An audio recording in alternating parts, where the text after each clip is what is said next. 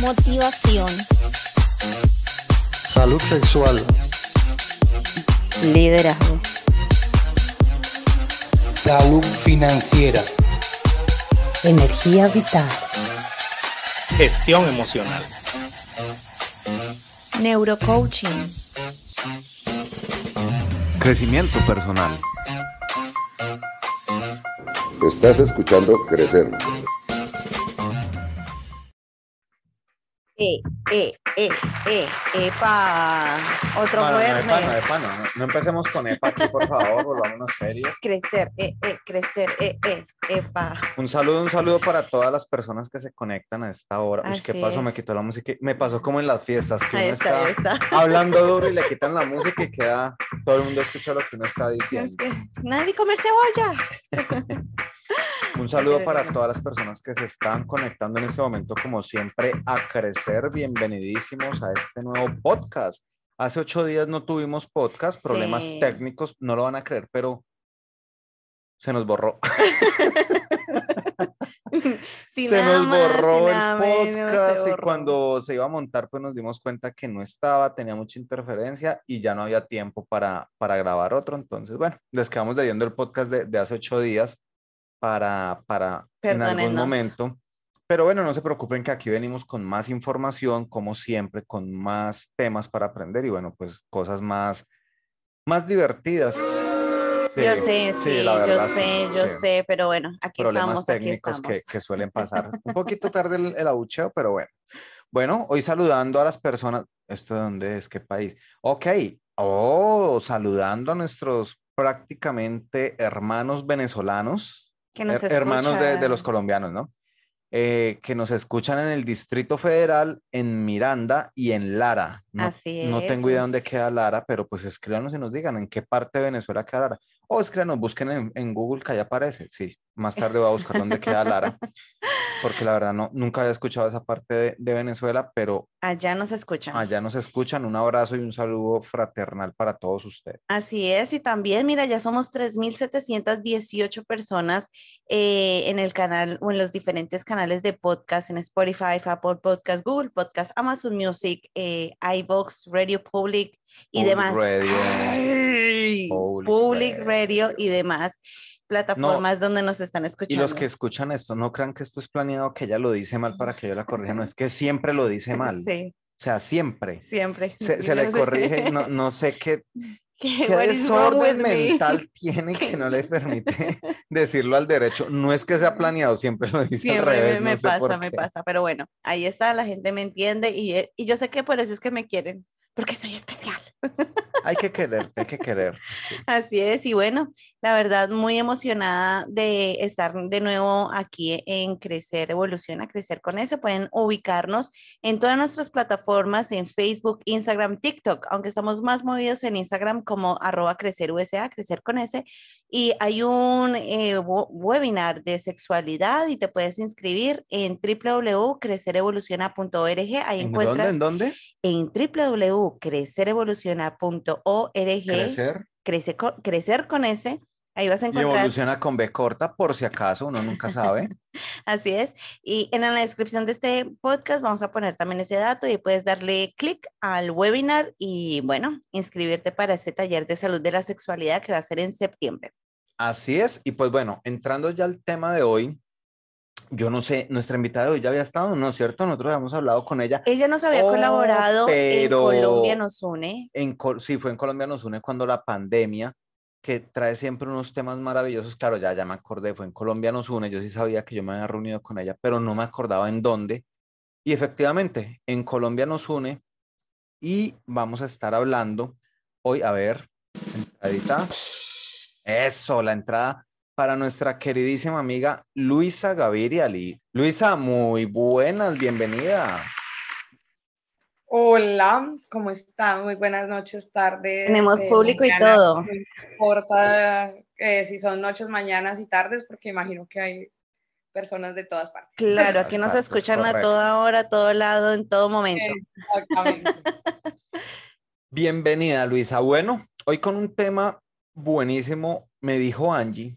Me dijo un me- pajarito. Me, dijo, un pajarito que se llama Angie, me dijo que nos íbamos a entender muy bien que porque tú eras de la misma línea de pensamiento que la mía. No sé, vamos a ver. soy inocente, soy inocente. Entonces, Luisa, hoy vamos a estar hablando un tema. Pero antes, antes de que empieces, porque la gente que nos escucha no sabe quién es Ok, Luisa, quién es Luisa correcto. Gaviria. Entonces sería chévere que nos mm, contaras un poquito, cuéntame de ti, háblame de tu vida. Bueno, no, hablar de mi vida sería... Se nos va el podcast no, ahí. No. Pero bueno, no, a ver, Luisa Gaviria es, digo, siempre lo pongo desde ahí, yo soy una mujer campesina, pero muy, como dice una amiga, soy una campesina play. Entonces, Una campesina gomela. Sí, una campesina gomela, porque he tenido pues la oportunidad, nací eh, en un pueblito, en una reserva indígena, y después llegué a la ciudad, pero pues siempre he estado en el campo, con los animales, siempre me ha llamado eh, la naturaleza, las montañas de todas partes. Entonces, por eso, pero pues tengo también todo el contacto con las ciudades, con ese otro, ese otro mundo. Entonces, por eso es como que sí soy una campesina, vivo en el campo, sé vivir en el campo, trabajo con los animales, sé cuidar los animales, la tierra, pero al mismo tiempo, pues estoy en unos entornos muy place. Entonces, es un buen contraste de la vida que me da muchas posibilidades mm, desde mi profesión, que es la psicología que pues también es una profesión que me ha dado mucho espacio para ver eh, la vida desde muchos lugares y poder generar impacto desde los caballos, porque yo trabajo con caballos, llevo toda la vida trabajando con caballos, tengo una empresa eh, de educación asistida por caballos eh, que se llama Caballos Formadores, que hoy día pues hace investigación y proyectos de alto impacto en zonas rurales de difícil acceso y también trabaja pues generando contenidos y eh, generando proyectos legislativos, que es como nuestro próximo salto y donde queremos ahora llegar para hacer, generar mucho más impacto. Eh, aparte de eso, pues trabajo con jóvenes también de todo el país, de Colombia. Tengo un máster no muy homologable en todas partes en innovación social, pero pues ahí está. Y eh, acabo de empezar una maestría en políticas públicas porque, como les decía, creo que eh, definitivamente si uno quiere generar impacto hay que hacer política, no, sola, no, no vista desde lo electoral, sino desde poder estar donde realmente se hacen los cambios para todos, para todas, eh, incluyendo animales, eh, naturaleza y demás. Entonces, la vida por muchos, muchos caminos me llevó y por los caminos de la vida, que no son lo que yo esperaba definitivamente, de estar en, en, el campo con los caballos, me trae también ahora como a estos terrenos de eh, lo público, del Estado, pero pues ahí es donde se puede realmente generar un alto impacto. Eso, soy, eso, eso eh, es como un perfil de lo, que, de lo que hago, pero pues no, tampoco es lo que soy, pero sí lo que hago. qué bien, Luisa, qué bien. Bueno, entonces ya con ese, con ese perfil elaborado y ya todos sabiendo con quién estamos hablando, Hoy vamos a estar hablando de un tema muy curiosito que se denominó Mujeres Maravilla. Uh. Cuenta, hay, hay, en la edición hay que poner Wonder Woman. Wonder Woman, ok. Wonder Woman, Wonder Woman. Muy buena, éxito. Eh. ok, ok. Bueno, bueno, pone la canción de la Mujer Maravilla. Yo lo pongo. Ok, entonces, bueno, cuéntanos, Luisa, ¿de qué trata este tema de Mujeres Maravilla? Cuando hablaba con alguien como proponiendo, proponiendo un tema, ¿no? Como, y cuando planeamos este, este podcast hace un montón de meses, la invitación fue a hablar un poco como de todo el, el proceso, digamos, que habíamos, había pasado y pues que también Angie fue espectadora y partícipe y me ayudó muchísimo como en todo este, en un proceso largo de vida. Me decía, bueno, ¿quieres hablar de todo esto? Y le dije, sí, más allá de, de otra vez hablar de los caballos y de, de, todo lo lindo que es lo profesional y todo lo lindo que pasa, como hablar desde, desde otro lugar. Entonces, este lugar de la Mujer Maravilla, eh, yo le decía, pues, hablando las dos, sea, como creo que el, el, mundo está, y es, y es algo, pues de pronto sí nuestro mundo occidental, y acá sí lo, lo, lo, hago como esa salvedad, porque tenía ahorita la oportunidad de ver como todas las culturas indígenas de, desde otros lugares, y hay una, y hay una cosmovisión muy diferente de lo que es mujer, de lo que es ser mujer, de lo que es ser hombre. Seguramente en Oriente hay otras, otras cosas, pero pues voy, o sea, la, la, idea es pararse como desde nuestro mundo occidental y desde también toda la liberación femenina, desde todo esto que está pasando en el mundo y por eso es como Mujeres Maravilla. Entonces, que también ser una mujer maravilla se vuelve, se vuelve un problema, ¿no? En esta, en esta sociedad. Y es todos quieren ser que la mujer sea esa mujer maravilla, que sea independiente, que pueda llevar sus propios procesos, que, que hable lo que quiere, ¿cierto? Que sea profesional, como que a eso es lo que nos lleva como el, el toda esta liberación y todo este cambio realmente que hay desde, desde, desde, la equidad y desde, desde que podamos, podamos tener unos procesos más equilibrados entre hombres y mujeres pero a la vez es muy duro cómo la sociedad castiga a esa, a esa mujer maravilla. Y también, y también como que esas partes verlo ya no desde el mundo occidental, sino desde cómo se vive realmente en la naturaleza y de repente también compartir como lo que he visto últimamente de las, de las comunidades indígenas que he estado en la Amazonía, por, porque también la vida me lleva a la Amazonía, y, ver también ellos cómo, cómo ven de diferente realmente esa, esa relación y esa, y, esa, y esa concepción de lo que es ser hombre, de lo que es ser mujer.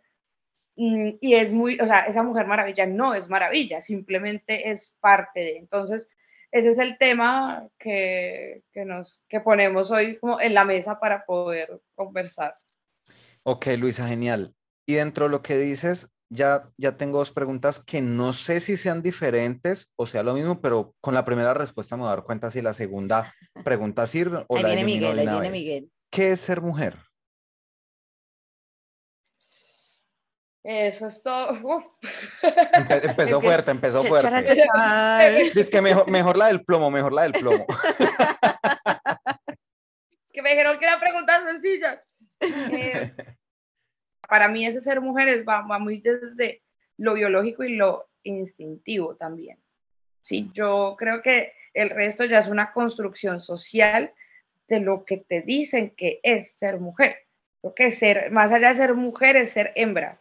Sí, es, yo soy una hembra que como hembra tiene cambios eh, emocionales porque tiene un tema hormonal que es completamente diferente al del macho. O sea, desde ahí ya todo es diferente. Y lo veo, y, y, ahí voy, yo lo veo en las perras, en las yeguas, en la burra, en las gallinas, en las vacas, y si uno se va a ver como todas las especies, pues la hembra tiene un comportamiento diferente al del macho. Sí, que es una de mis discusiones grandes, digamos que con este vamos a luchar por nuestros derechos, entonces queremos ser hombres, no somos hombres, o sea, no podemos querer ser como, como ustedes, ¿sí?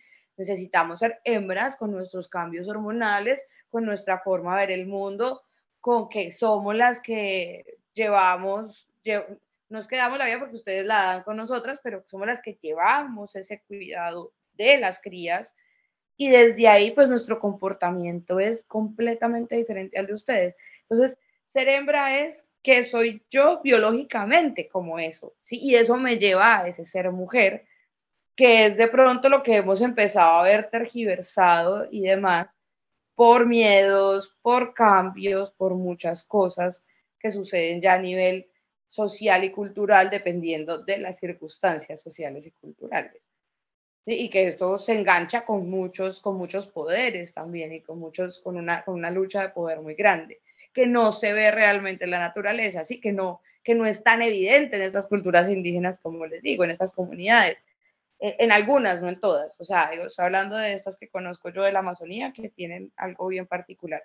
Mm, pero sí, ser hembra es que soy yo con mis hormonas, con mi capacidad de llevar una cría, de, de, de, parirla, de criarla, ¿cierto? De tener, e, eso me hace a mí ser mujer. Desde ahí es que yo me paro para, para hablar de eso. Ahora entiendo por qué Angie me decía que tenemos una línea de pensamiento muy parecida. Ya, ya ahora estoy entendiendo por qué. Me, me, parece muy importante la parte que defines a nivel biológico, Así muchos hoy en día no lo quieran reconocer, la parte biológica existe y tú nombras algo y es la parte de ser hembra es muy diferente a ser macho y los comportamientos biológicos son totalmente diferentes, lo cual me parece muy, muy genial e-, esa parte. Totalmente. Lo que pasa es que ahora tenemos, y lo hablábamos en un podcast, las corrientes que han venido trabajando en la sociedad. Entonces, con la parte de la liberación, con la parte de, de la aceptación de ciertos círculos sociales, entonces quieren imponernos a creer en otras cosas y nos hemos olvidado esa parte de la equidad y las igualdades. Si yo decido ser mujer, hombre, eh, hablándolo mentalmente, no nos podemos negar que biológicamente somos un sexo que desde que nacimos así lo somos y ya el, el pensamiento es diferente. Cuando uno nace mujer, nace con ciertas hormonas y ciertas cosas que lo hacen a uno especial, la parte de administrar, la parte de crianza, la parte de, de, estar dentro de los procesos que para las mujeres son más difíciles porque somos más emocionales que los hombres en muchos aspectos de la vida. Y quizás yo creo que eso nos hace mujeres maravilla, pero realmente e, es esa parte de, de el por qué somos tan especiales y creo que este podcast se, ha trabajado o se va a trabajar y, y Luisa lo decía, hablamos por muchos meses y nos hemos conocido por muchas etapas de la vida, las dos, en las cuales yo digo, sí, nosotros, nosotros tenemos que exponerle al mundo la maravilla de la mujer. Así es, Luisa. La otra la, la, pregunta que te había dicho anteriormente, no, ya me respondiste las dos en una, entonces vamos a eliminar. Elimino por aquí esta que tenía.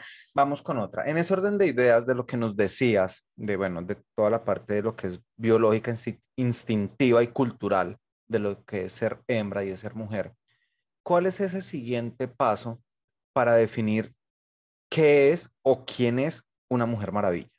Ahí empieza ya a entrar como todo lo cultural. Yo ahí quiero, antes de, de, seguir contestando, de hacer como una salvedad, que hablo desde algo muy, desde lo, desde lo pragmático, ¿no? No me estoy yendo como a todas las derivaciones y todo lo que hay, porque creo que hay otro montón de tela que cortar y también se ven los animales eh, hembras que no quieren tener hijos, sí, hay, mil derivaciones que creo que también son importantes tenerlas en cuenta, pero pues nos vamos a centrar hoy solamente en hablar. En lo, general.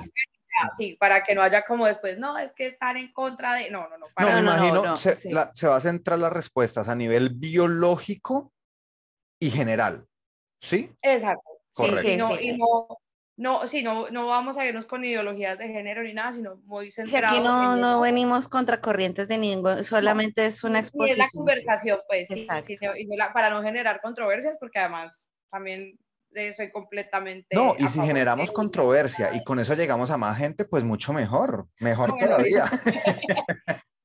claro, entonces la mujer, la mujer maravilla empieza a ser, creo que la mujer exitosa esa mujer que nunca ha estado dentro de la norma.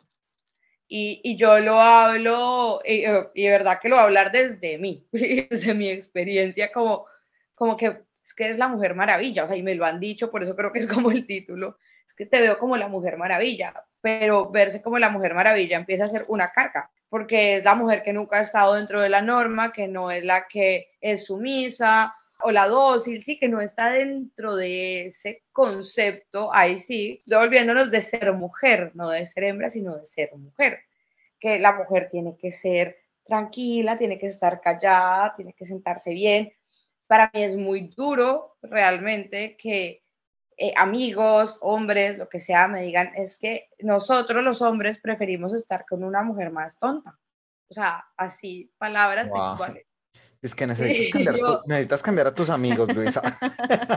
No, no, pero no es uno ni son dos. O sea, es una cosa donde quiero estar con una mujer más fácil de llevar. O sea, no lo dicen de tonta de mal, sino más fácil de llevar, que yo pueda llevar, que yo no me sienta amenazado en mi virilidad por lo exitosa que es usted, o que mañana usted va a sobresalir más que yo o que simplemente es muy difícil estar con una mujer que pone los puntos, que dice por dónde va, porque, porque básicamente ha aprendido a vivir no tanto sola o no, porque sí necesito de los hombres, claro que sí, o sea, son, son parte de la vida, o sea, es, es la otra parte de la vida, son, yo los necesito también, ¿sí?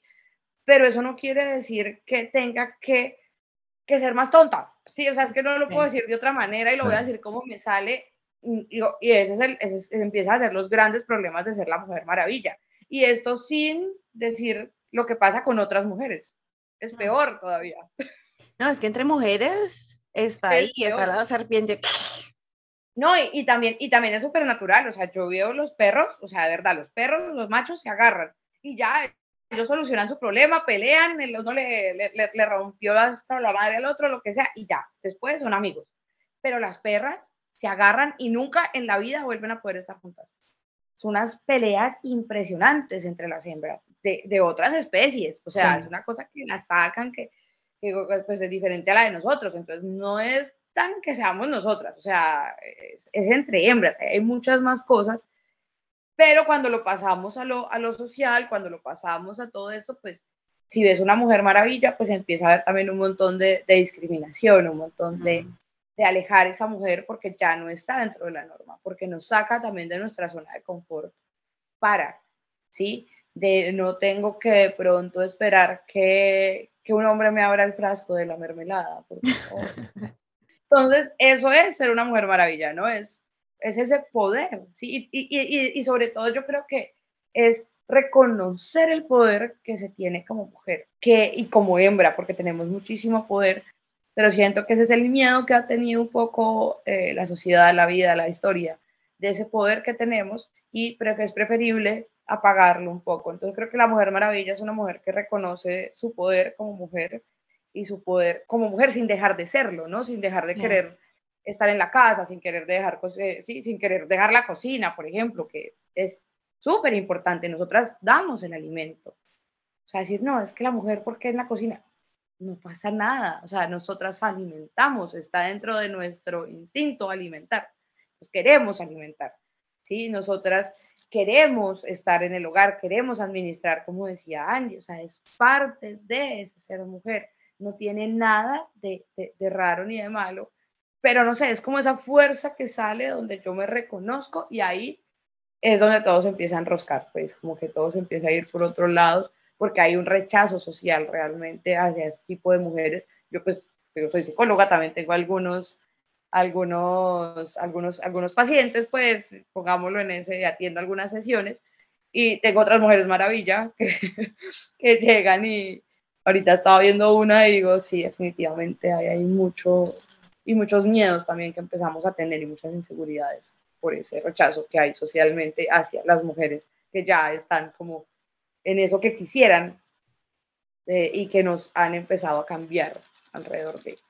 Así es, mira, antes yo, yo sé que tienes muchas preguntas, pero a mí me causa mucha curiosidad eh, este tema, precisamente porque per- primero como mujer he venido trabajando de temas de autoestima, inseguridades, de ser la perfección dentro de- del ámbito y muchas veces yo era la que en mi colegio trataba de ser la número uno con las mejores notas y a la misma vez era como, no, usted es muy inteligente, usted es muy nerda, yo con usted no hablo, yo era la que no tenía amiguitos porque no era la más bonita, tenía una sola ceja, entonces se me unían las cejas y no era la más atractiva, pero yo decía, pero yo soy nerd, o sea, háblenme, yo, yo, yo tengo con, qué- con qué tema, con qué hablar, con la vida. Y al ir creciendo, me, me tocó a golpes poder adaptarme a la sociedad, entonces que hacerme las cejas, que alisarme el pelo, que para los eventos especiales usar diferentes vestidos, porque es que tú, si ya usaste uno, eh, no puedes ir al otro igual vestida, porque qué boleta, que no sé qué, pero un hombre sí puede ir con el mismo pantalón, diferentes camisas, pero, eh, o el mismo traje y no pasa nada. Entonces, todo es- nos hemos venido alineando a reglas tontas para, adaptarnos al régimen social, por decirlo así. Esas mismas reglas han hecho que nos hayan apagado el poder, como dice eh, Luisa, pero ahí es donde va mi pregunta. Hablabas del Amazonas y de esa cultura, que me gustaría que hablaras un poquito por qué allá es diferente ser mujer. Mm, porque allá reconocen ese poder y lo ven como algo normal, natural. Me acuerdo mucho y la, y la voy a contar como una fábula que me contó una mujer indígena del dios Kubai. El dios Kubai le había dado a las mujeres el poder de ir a recoger los alimentos. Y eh, es, buenísimo, es, buen- es buenísimo el final, pues, que ir a recoger los alimentos ellas, la, la, la, la, selva, pues les daba todo. Ellas podían salir y siempre encontraban frutos, siempre encontraban animales, podían ir a recoger todo lo que necesitaban. Pero un día los hombres decidieron ir a hacer el trabajo de las mujeres y salir a recoger lo que recogían las mujeres. Pero la selva no le iba a dar nada a los hombres, eso era para las mujeres. Así que los y los castigó y les dijo que ahora tenían que trabajar. Ahí no termina, ¿no? Entonces les dijo que ahora tenían que trabajar, que ahora ellos tenían que ir y cazar y encontrar por ellos mismos eso, por querer asumir el rol de las mujeres. También castigó a las mujeres, dejándolas en un mismo, como en ese sitio, y que ellas también ahora tenían que trabajar, ya no iba a haber toda esta abundancia igual, sino que iban a tener que trabajar un poco más.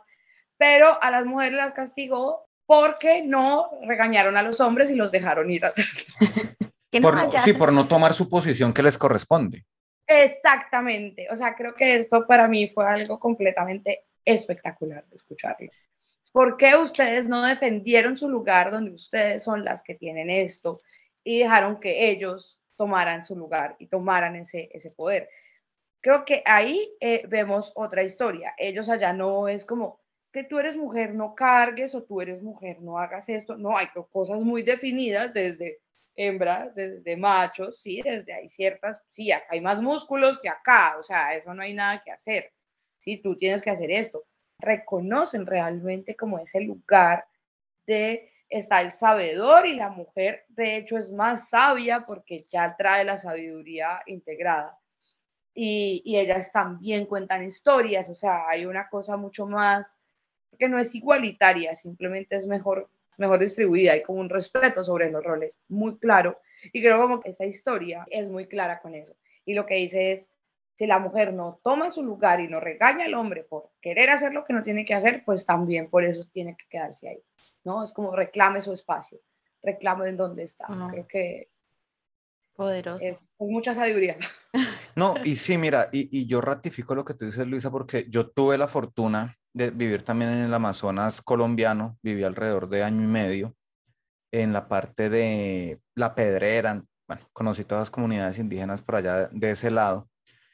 Y obviamente, pues yo venía de, de, en ese momento yo venía de Cali, donde la cultura es totalmente diferente, y yo encontrarme, ver mujeres indígenas que pasaban al frente mío con un palo de un árbol. Pasaban al frente mío cargando y yo, yo quedaba como que, ¿qué? Obviamente no, y no se va a negar, debido a la labor que hacían los cuerpazos que tienen esas mujeres, oh Dios mío, qué, qué gimnasio ni qué nada. O sea, los cuerpazos que tienen es una cosa impresionante. Váyase al Amazonas. Váyase para el Amazonas. Si se quiere bajar de peso y tonificar, váyase para allá. Correcto, vaya a tomar su posición allá de cargar las maderas, cargar los animales y cargar todo, porque eso era lo que hacían. Y obviamente al principio fue un choque porque, wow, yo, pues mi concepto era, ole, ¿qué, hombres tan abusivos como las ponen a ellas a hacer esas cosas, ¿no? Con el tiempo me di cuenta que no, que es que ellas les decían, no, es que yo lo llevo, no, yo lo llevo ya, y es, y es mi parte, yo lo llevo, y usted traiga, y entonces armaban sus casas, tanto marido y mujer, los dos cortando los palos de la selva y llevándolos donde iban a hacer su, su rancho, su maloca, bueno, lo que fuera. Totalmente igual que sí, que el hombre era el que se trepaba por allá a poner los tejados y todo eso de, de, la palma que hacían y todo eso, pero cargaban por igual, o sea, trabajos totalmente compartidos y viven en una armonía muchísimo más equilibrada. Bueno, armonía, viven en armonía, ya iba a redundar. Fíjate que el hombre hace el trabajo, el macho hace el trabajo arriesgado, eso pasa también con los animales. Entonces, el que se arriesga es el macho, como digo yo en todos los talleres, con los caballos, que todos los hombres me miran como, oh, Digo yo, pues claro, es que ustedes son más fáciles de reemplazar que nosotras, ¿no es que es que la hembra es la que preserva la especie?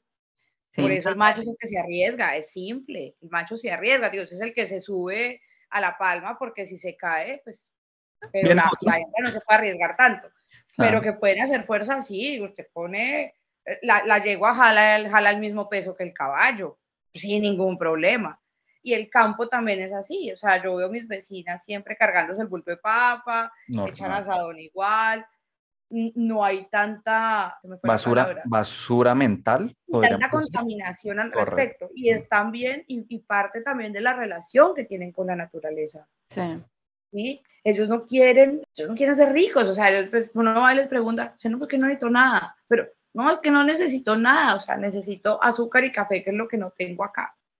Pero el resto no necesito nada. Es la tierra es de todos. Entonces, si yo tengo una relación con mi entorno donde no tengo una propiedad privada, donde esto es para todos, donde yo qué aporto y qué puedo aportar, para mí es impresionante escucharlos decir es que es que nos dicen que nosotros no aportamos nada a la economía del país y está, hay unos que, los que pues, con los que he hablado dicen que nosotros queremos aportar a la economía del país y queremos hacer algo, porque es como que ellos quieren aportar porque es su naturaleza. Y yo cuiden esa selva que qué más van a aportarle al mundo, o sea, con eso es suficiente.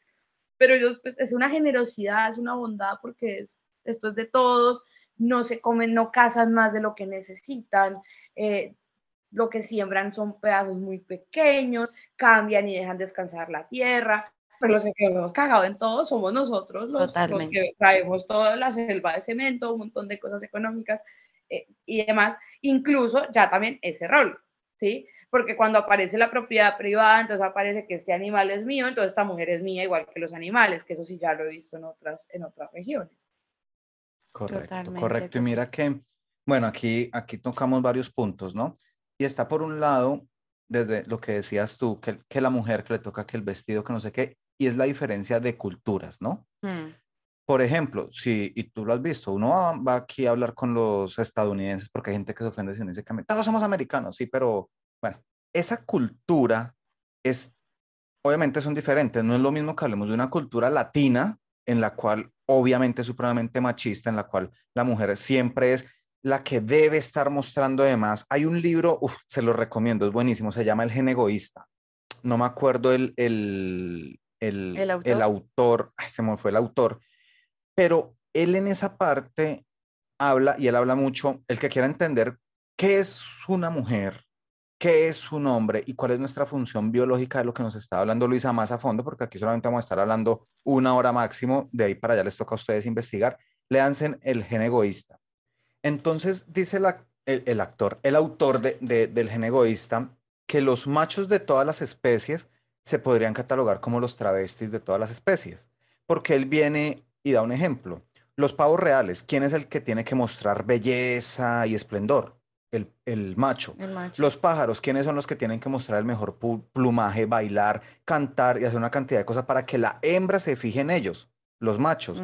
Los leones, ¿Quién es el que tiene el pelaje? Tiene que rugir más fuerte, mostrar que es más fuerte. Ah. Mostrarse siempre es el macho. Entonces él dice, yo no sé en qué momento los humanos cambiamos ese papel biológico y las que tienen que mostrarse es la hembra para que el macho la elija. Algo pasó.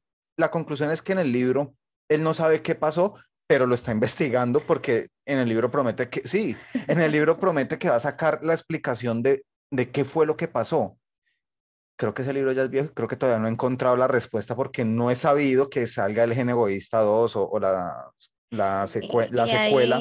Hay, una, un documental en Netflix que se llama En pocas palabras o Explain y habla también, hay un capítulo donde habla de eso, porque y muestra las especies de todas las aves, eh, por qué son tan ah, llamativos, los machos, que son más bonitos. Entonces dirá alguien, no, que porque son machos, entonces el, el heteropatriarcado los hizo más hermosos. No, es que biológicamente los que debemos llamar la atención somos los machos, para que las hembras no se elijan. Pero los humanos modificamos eso por la cultura, lo que tú decías ahora. ¿Qué pasó con nosotros, por ejemplo, aquí en la parte de América? Cuando hablo América me hablo, me refiero desde norte hasta sur. Y fue que nos, no sé si la palabra está bien dicha, nos europeiza, europeizaron, bueno, nos metieron la cultura europea, como sea, nos metieron la cultura europea.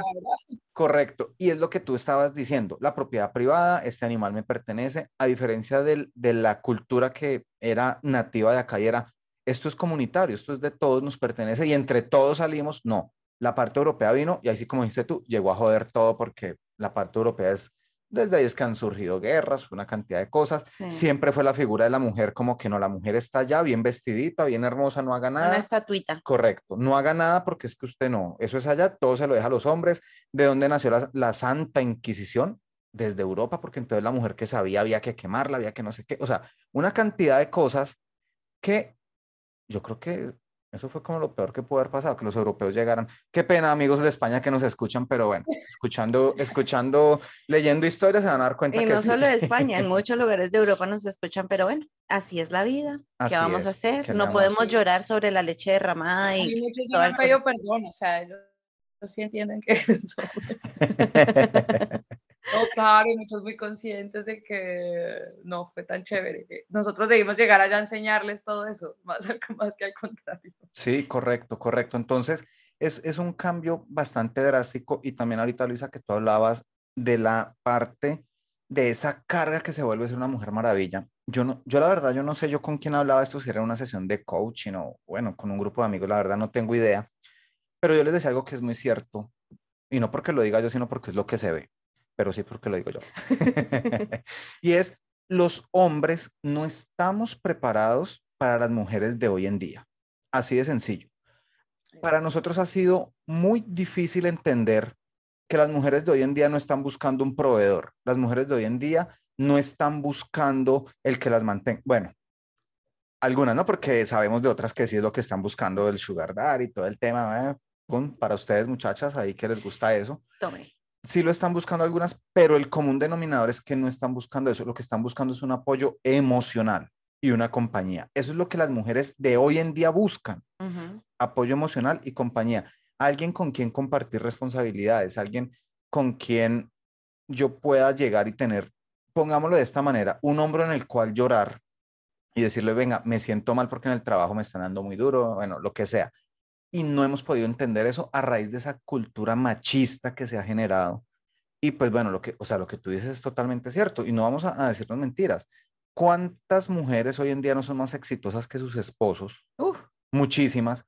Y se vuelve un problema dentro de la relación. Total. Sencillamente porque el papel biológico del macho supuestamente es el proveedor. Bueno, pues supuestamente no. El papel biológico del macho es ser el proveedor. Salga y casi pero con la diferencia de que no somos conscientes que ya tenemos un cerebro prefrontal que se supone es para que pensemos y analicemos la situación. Y qué mejor, bueno, yo no sé, yo creo que yo me he adaptado mucho. Mira, Luisa dice no, no, lo dudo. Sí, no, no, se, no se ha actualizado, pero por ejemplo, para mí qué bueno mi mujer que me mantenga, qué delicia. No, pues, mantén. Sí, no, para mí sí. A mí manténgame, no, pues qué belleza.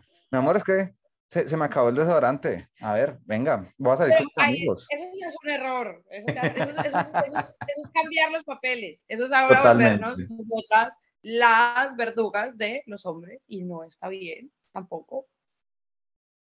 O sea, lo hablábamos Ah, sí, pero pues no.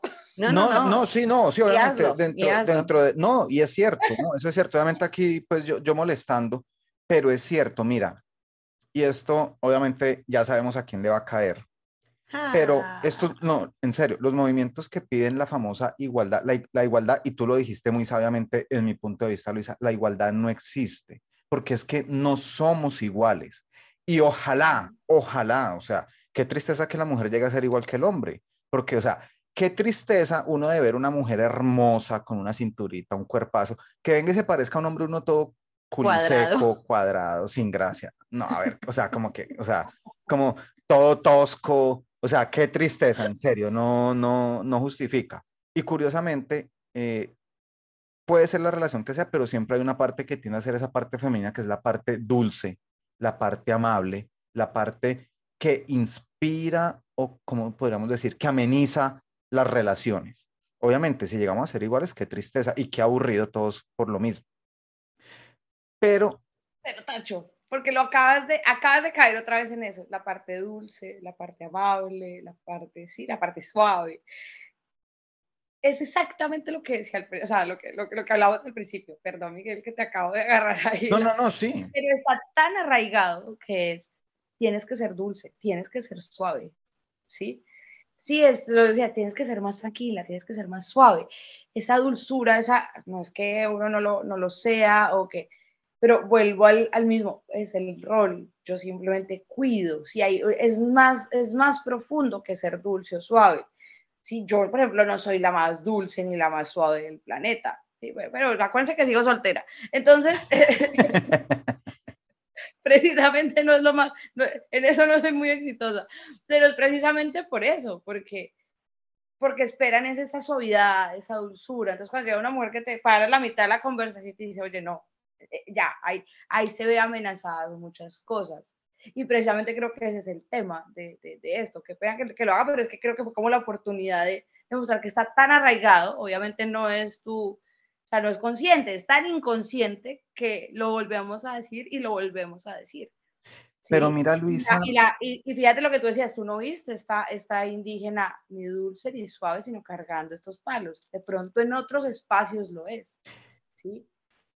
Correcto, a eso es que voy. Mira, puede ser la mujer más fuerte, porque las he visto, mujeres supremamente fuertes que no, usted, usted no tiene corazón, sino un témpano de hielo en vez de corazón. No, hay los espacios en los cuales la mujer mm, yo diría que no es un constructo social que esté arraigado. Yo diría que es algo biológico. Por ejemplo, son muy raros los casos en la cual una hembra tiende a ser siempre súper cruel con sus crías. Es muy raro el caso.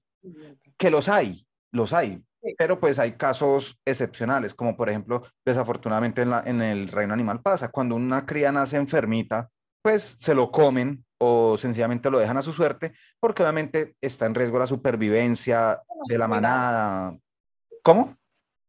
Eso no es cruel para mí. O sea, visto desde el punto humano. es más otra. Visto desde el punto humano, es cruel. Visto en el mundo salvaje, pues es supervivencia, sencillamente. O sea, yo no, no definen eso. Pero a lo que voy es esa parte, que siempre en toda relación la mujer puede ser la más fuerte. Yo conozco mujeres de un temperamento fuertísimo que tú no te imaginas. Pero uno hablando con ellas llegan a ese punto de que siempre son ese punto de apoyo, porque, no sé, o sea, yo creo que es algo biológico. O sea, si es tan marcado también en todas las mujeres, debe ser algo que es biológico.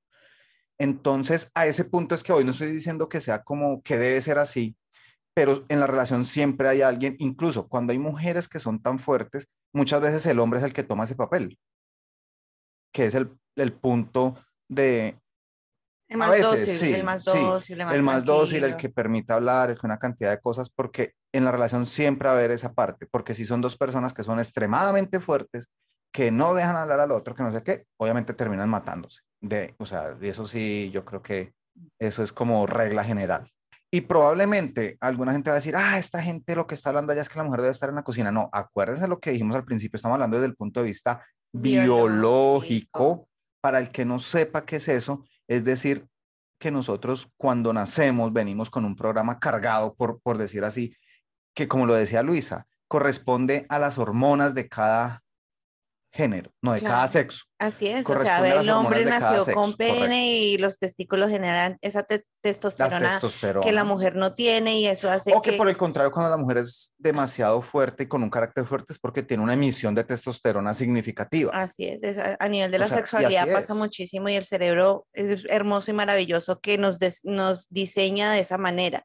Yo creo que también hace falta mucha educación a nivel de, lo, de Latinoamérica y hablo porque es como la cultura que, en la que he crecido y he conocido y yo también muchas veces fracasé en una relación personal por lo mismo. Imagínense, yo era la nerdita que no tenía amigos, de que leía mucho y que en un momento decía, no, pues hablar con esa vieja es aburrido porque es hablar de cosas inteligentes cuando, de verdad, porque no, usted es muy inteligente, usted es más inteligente que yo, sabe que eh, eh, yo necesito a alguien más dócil eh, alguien más bruto, alguien bueno, no, no digamos bruto, con menos conocimiento. alguien que yo pueda decirle, venga, nena, cosita, tal cosa, y ya se derrita. O sea, una persona que no sea fácil de entrar a, a debatir ciertos temas y muchas veces fracasé, inclusive muchas veces yo tuve que sobreponer mi, mi, mi creencias, pensamientos. Eh, sobrevivir frente a muchas relaciones precisamente por lo mismo. Entonces yo no quería dejar que pasaran sobre mí, entonces tenía que aguantarme violencia emocional, violencia sexual, violencia psicológica,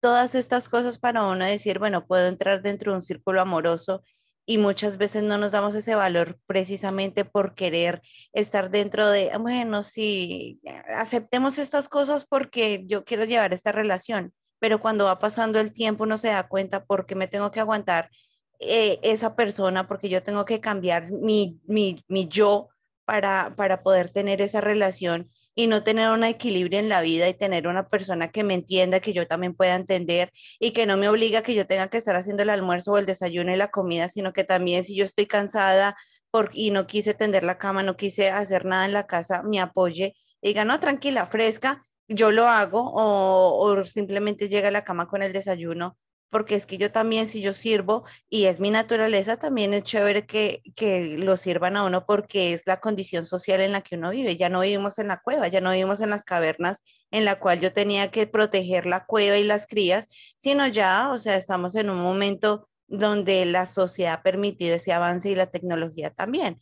Y ahí es cuando esa parte de la Mujer Maravilla entra en juego a decir, miércoles, yo tengo habilidades y destrezas en muchas áreas de la vida que yo puedo mostrar y que sean significativas y que no sea el riesgo para el macho alfa mm, pechipe, peludo, lomo plateado, que se sienta vulnerado no, también eres un ser humano a la final, o sea, compartimos eso más que otras especies eh, vivas. Nosotros, y Miguel lo decía, trabajamos ese prefrontal que debemos... Que se supone que trabajamos. se supone que trabajamos, muchos hombres también deberían empezarlo a, a funcionar. Y créanme que tener una mujer maravilla en la vida es una maravilla.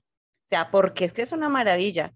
Una persona que no va a tener conflictos superfluos de por qué no me puse el vestido, de por qué me tengo que poner el mismo vestido que me puse en el cumpleaños de mi tía Jacinta y me lo tengo que poner en el matrimonio donde. No, o sea, Luisa se ríe porque es en serio. O sea, uno, uno cuando pasa ese punto ya no es esas cosas ya no le importan a uno, no le importa otras cosas, eh, las, cosas financieras, donde podemos progresar, salgamos adelante, mire, hay metas y proyectos en esta vida, usted quiere hacer su maestría, fue madre, lo apoyo, pero usted también apóyeme a mí. O sea, todas estas cosas vienen y eso es lo bonito de ser humanos porque nos podemos avanzar y más que, inclusive a veces ni me da tristeza y creo que Luisa me lo podrá confirmar, las, los animales muchas veces son más racionales que los humanos dentro de las relaciones personales.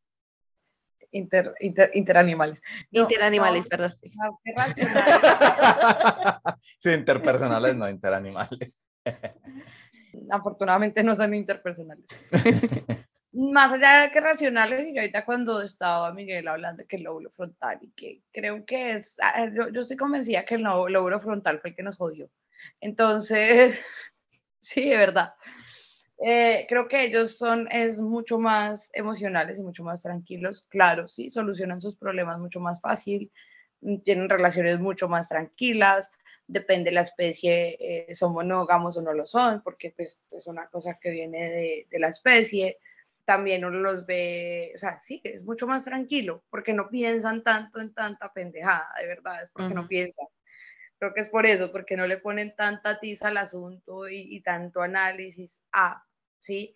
Y al contrario, creo que esta yegua o este perra o esta gata, que son las fuertes, son las que más quieren los machos. Lo que, lo que pronto hablábamos ahora las comunidades, lo que tú dices, sí, es una maravilla, porque eh, son las que van a preservar la especie, ¿sí? Esas, los buzos, la lucha, porque esas son las que se necesitan. Es que tú lo estás diciendo ahorita, Angie, es cierto, o sea, o sea, yo quería ser más tonta, sí, yo también he querido ser más tonta para poder acabar con alguien, porque no soy más tonta y ya. Pero no es fácil, no es fácil. No, que pues uno no puede ya, o sea, eso, es imposible. Sí, es un paso que no se puede dar. Ya no, eso no pasa, eso no va a pasar, eso no va a pasar. Entonces, eh, como que también es, pues sí, ya un momento en que uno manda todo eso al carajo y dice, Ay, bueno, que me quieran así, ya esto es lo que hay, punto. Eh, pero también es bonito como que lo que tú dices, que esa mujer maravilla, y por ejemplo en mi caso, soy súper consentidora y te puedo decir, ven, yo te hago, o sea, de que te hago el almuerzo. Entonces, si ves cómo si hay una parte biológica. Ay, que sí. Ah. que yo ya la sentí que sí, Miguel. que sí, déjeme en paz. ¿Sí cómo son?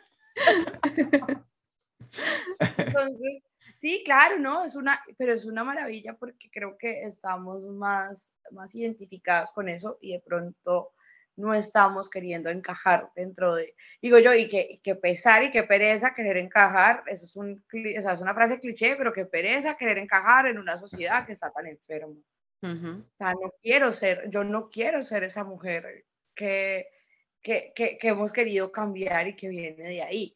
Mm, y, y, el macho pues le tocará aguantarse, pues, o sea, ya a los hombres les tocará aguantarse, les tocará cambiar ese pensamiento, como tú dices, y tal vez volver mucho más también a su instinto, que, que no, que realmente en su instinto no, no les afecta, les afecta lo que van a decir los amigos. Sí. Sí. Sí, pero, o sea, yo estoy segura también que tú dices, qué maravilla tener esta mujer, ¿sí? Yo no quiero una tonta. Y, es, yo, y vuelvo como al, a, los, a los amigos, porque yo he andado toda la vida con hombres. Y, y, es como, sí, o sea, ellos en realidad dicen, no, yo quisiera estar con una mujer como usted, o sea, eso es una maravilla, o sea, es que usted es como... Pero donde un amigo mío vea que usted es esto o que yo me voy a quedar acá, ahí es donde todo se enrosca. Porque es ¿Cómo, ¿Cómo me voy a ver ante la sociedad?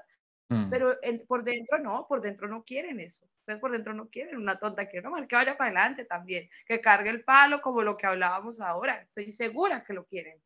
Pero es también votar un poquito al carajo todo lo que está dentro de lo social y lo que se espera de ustedes, porque creo que el machismo a veces hace sufrir más a los hombres que a las mujeres. Yo, yo creo que es, no creo que a veces, yo creo que siempre, porque es lo que hablábamos en algún programa y es que por concepto, por precepto social, el hombre debe saberlo todo. Y no es así. Nosotros necesitamos aprender muchas cosas. O estar dispuesto a todo. O sí, estar dispuesto a todo. Entonces, por ejemplo, pasa algo muy común. No, que cuando el hombre, sí, hay veces que los hombres no tienen ganas de tener relaciones sexuales por X o Y motivo, porque tienen mucho estrés en el trabajo, por cualquier cosa. Les duele la cabeza también. sí, les duele la cabeza bueno, pero es que eso no es excusa porque si le duele la cabeza tener sexo es lo que ayuda. Eso ayuda a que se quite el dolor de cabeza, o sea que no es excusa. Puede haber estrés, puede haber una cantidad de cosas, pero se deja, entonces va la mujer y le pregunta, ay, es que mi marido no quiere. ¿Tiene moza? ¿O es que usted ya no le gusta? No, es que uno también tiene el derecho a alguna vez decir no. Y el machismo incluso, yo me atrevería a decir que las personas en el mundo que más preservan el machismo son las mismas mujeres. Y mm. si no, vamos a ver a una abuela con los nietos hombres, obviamente, vamos a ver una mamá con los hijos hombres. Hombre, o sea, es el machismo viene desde ahí, porque desde chiquitico se les está enseñando a que yo como mamá te hago todo porque es que tú eres niño y tú no puedes hacer.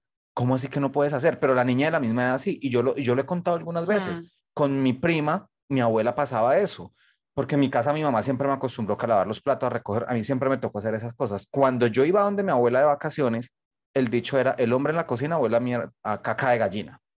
Usted vaya a la cocina y usted venga, Gira, que era mi prima, y usted sí se mete a la cocina. A ver, o sea, desde ahí se está conservando ese precepto machista que viene quién. Porque es que quién tiene que ver la creencia de los hombres. Las mujeres. Las mujeres son las que más vínculo directo tienen en la creencia de los hombres más que los mismos hombres. Entonces, eh, sí, eso, eso es totalmente cierto, Luis.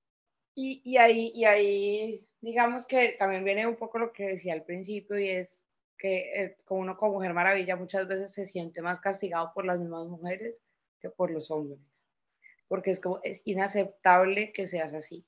Mm, correcto. Es inaceptable que tú, o sea, Ustedes creen, yo, yo, digo la cantidad de chismes que me han inventado en el pueblo, a un pueblo, en ese país que todavía es una parroquia, de que yo ando con ocho hombres.